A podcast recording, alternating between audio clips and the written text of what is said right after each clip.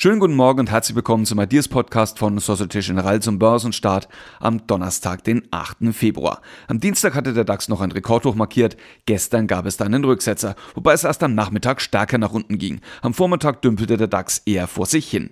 Letzten Endes schloss er bei 16.921 Punkten, das ist ein Minus von knapp 0,7 Prozent.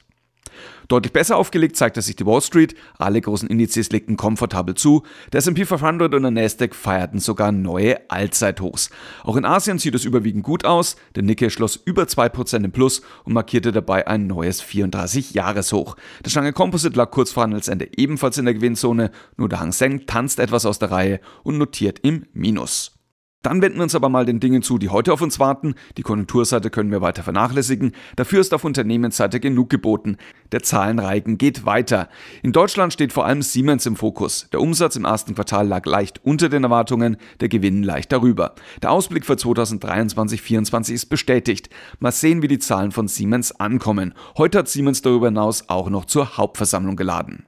Gestern Abend gab es bereits die Bilanz der deutschen Börse. Die Zeichen stehen weiter auf Wachstum. Umsatz und Gewinn legten 2023 kräftig zu. Die Aktie reagierte nachbörslich kaum. Vielleicht ändert ja die Bilanzpressekonferenz daran etwas. Die ist für 14 Uhr eingeplant. Ansonsten gibt es noch diverse Zahlen aus der zweiten und dritten Reihe. Hier könnte Nemetschek interessant sein. Darüber hinaus dürften die Stahlkonzerne einen Blick wert sein. ArcelorMittal präsentiert Zahlen.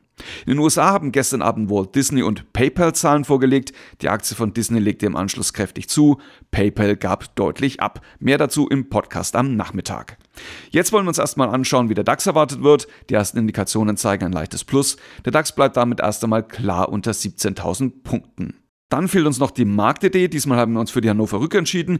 Die Hannover Rück hatte gestern Quartalszahlen vorgelegt und die Märkte überzeugt. Die Aktie war einer der stärksten Werte im DAX und stieg gleichzeitig auf ein neues Allzeithoch. Damit die Bullen am Ruder bleiben, ist es jetzt wichtig, dass der Kurs nicht unter eine bestimmte Marke rutscht. Auf der Oberseite sind vier Zielzonen wichtig.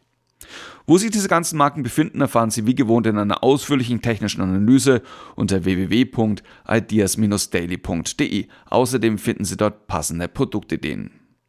Das war der Ideas Podcast von Societe Generale zum Börsenstart am Donnerstag, den 8. Februar. Mein Name ist Andreas Agli und wenn Sie mögen, hören wir uns morgen an gleicher Stelle wieder. Machen Sie es gut.